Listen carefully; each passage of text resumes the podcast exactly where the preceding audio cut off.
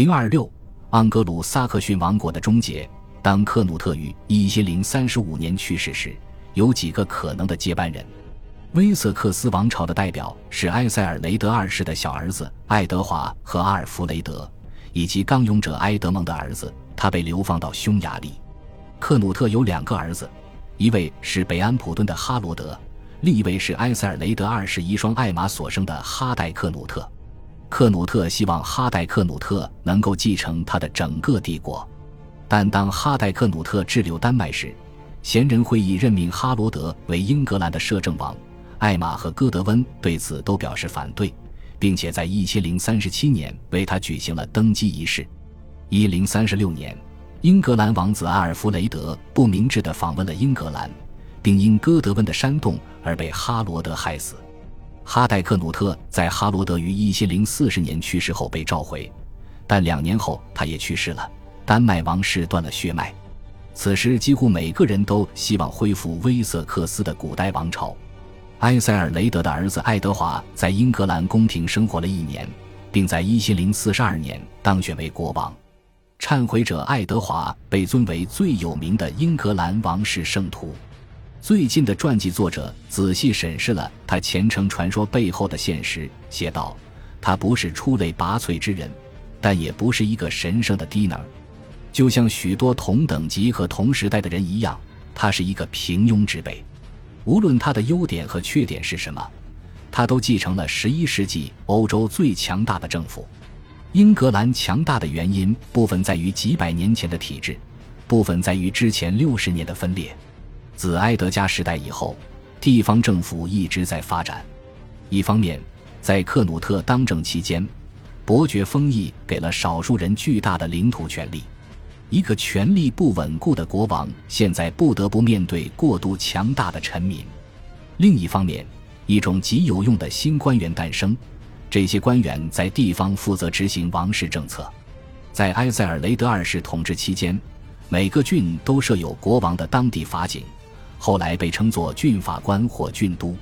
他是国王在郡中的首席行政代理人，逐渐承担了越来越多的高级市政官的职能。郡都负责征收王室税赋和司法盈利，但他也属于不断壮大的当地权贵集团。在郡法院，他可以向绅士宣布国王的意志，在日常事务中发挥重要作用，并增加王室权威的分量，以对抗压迫性的权贵。郡法院和郡都是盎格鲁撒克逊时期留给后来中世纪政府最重要的遗产。埃塞尔雷德二世统治时期。英格兰的软弱带来了一个直接结果：一个高效的税收制度发展成型。十世纪九十年代给丹麦人的巨额进贡必须从英格兰筹集，这笔进贡被称为丹麦金。它基于古老的以海德为单位征收土地税的方法，以梅海德固定的税率缴纳丹麦金。一零一二到一零五一年间，历代国王每年都征收这项税。但此时，这项税是为了维持他们的常备军队，为此目的而开发的复杂的评估体系是后来的《末日审判书》的基础。这也为十一世纪初英格兰官僚体制提供了大量供赋。在诺曼国王征服之后，征收丹麦金的政策又持续了将近一个世纪。这一时期也出现了一种新型的官方文件——王室令状。埃塞尔雷德二世可能发布过。当然，克努特肯定发布过，但是保存至今的最早令状原件来自爱德华时期。令状的最初形式是发给郡伯爵和郡都或主教的简短通知，表示一次土地赠与已经完成，并应在郡法院得到认证。一份典型的王室令状内容如下：国王爱德华以友好的方式迎接哈罗德伯爵和他的郡督托菲，以及他在萨默塞特的所有贵族。我宣布，阿尔弗雷德已经和平地悄悄地把卢顿的土地卖给了主教基所。这份交易在帕里特完成，在场的见证人包括我、我的妻子伊迪丝、哈罗德伯爵和其他许多人。我们也希望这位主教能够持有这块土地及其所有附属物。主教可以和他的前任一样自由地处置这块土地。如果有什么东西被不公正地从这块土地上拿走，我们会要求物归原处。其他形式的破坏也被禁止。王室令状将效率与新的认证手段相结合，用王室的模具盖章而形成的下垂蜡封，作为所有权凭证。令状为旧的正式契约提供了有益的补充，这些契约既笨拙又易于伪造。他们还为国王提供了一种可以在郡内让人们快速清楚地了解他的旨意的方法。诺曼征服者很快就学会了用这种方式来发布命令，且所有更重要的征服后的王室文件都采用了这种方式。在下达税收令或签发令状时，国王会咨询他的秘书处。与阿尔弗雷德以来的其他国王一样，忏悔者爱德华拥有一批由教士组成的文职人员，他们由一位首席文书领导。首席文书这个职位后来发展成了大臣。文职教士的职责之一就是记录。从盎格鲁撒克逊晚期开始，就有非常详细的土地普查，记录土地使用权、海德数量和纳税额。彼得的一些评论表明，即使是公元七世纪的诺森布里亚的国王们，也有足够精确的信息，使之能以准确的海德数来授予土地。从公元八世纪开始，一份名为《部族藏书》的文件列出了依赖麦西亚的民族。外省和部落的名字及土地的海德数，因此我们可以确信，公元九世纪和十世纪的国王有某种财政记录，尽管无法详细说明。在忏悔者爱德华统治时期，王室秘书处拥有很多案卷，这些案卷列出了各个郡和百户村土地的海德数、王室土地的数量，以及每一个庄园的名字、业主和价值。我们不是从原始文件本身。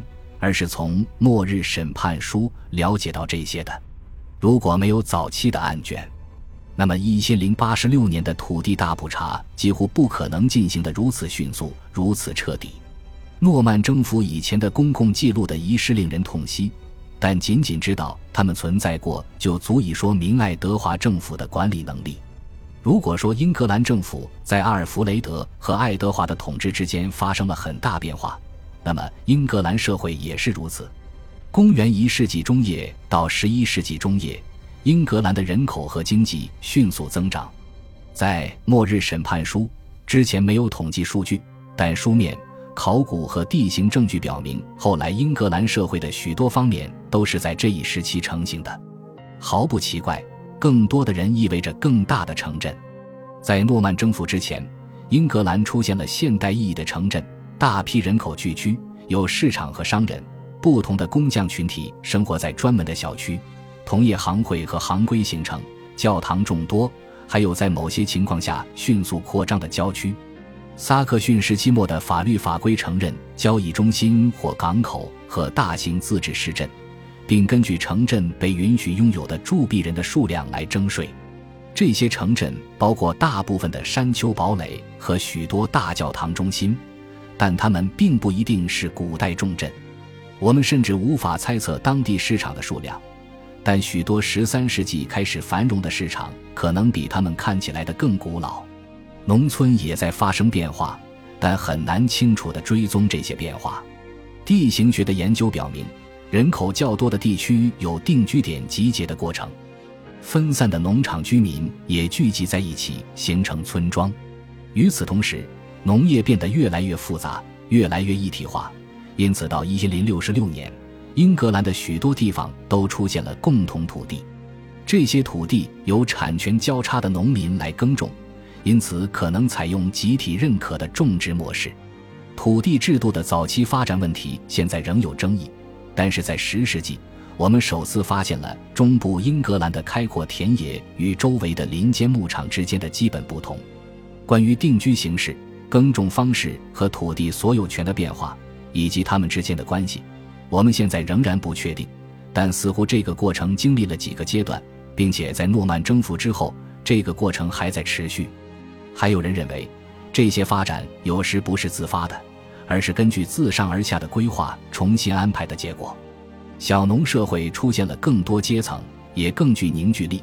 同时，地主对他们的佃农提出了更高的要求。之所以出现这些发展，原因之一是庄园和庄园主越来越多。除了发展缓慢的地区之外，大多数旧的复合庄园在十一世纪被分割为与现代乡村教区相对应的更小单元。人口增长了，种植面积扩大了，过去松散的农业体制的组成部分，如今成为完整独立的实体。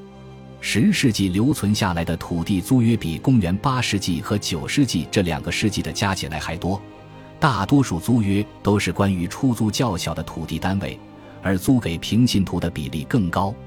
塞恩阶层的范围扩大，包括了农村的乡绅。末日审判书显示，一千零六十六年，英格兰有数百名庄园主，这是大多数教区教堂建立的背景。正如国王们和主教们在公元七世纪和八世纪建造大教堂一样，塞恩在十世纪和十一世纪建造了庄园教堂。更早的时候就已经有一些私人教堂。但是文件和考古资料都表明，大多数私人教堂是在公元900年之后，甚至公元950年之后建造的。教士组织一定十分混乱，大教堂教区正在慢慢腐朽，越来越多的庄园正在收购对他们的教堂构成竞争的教堂。这些教堂由庄园神父主持。11世纪的教堂实际上都归他们的领主所有。他们的功能取决于土地所有者的态度，而不是神父的态度。教会的职能是为领主、他的家族和佃农服务。尽管有很多证据表明，1700年存在的一半以上的教区教堂都是在1066年之前建立的，但我们还不能称其为正式的教区体系。恭喜你又听完三集，欢迎点赞、留言、关注主播。主页有更多精彩内容。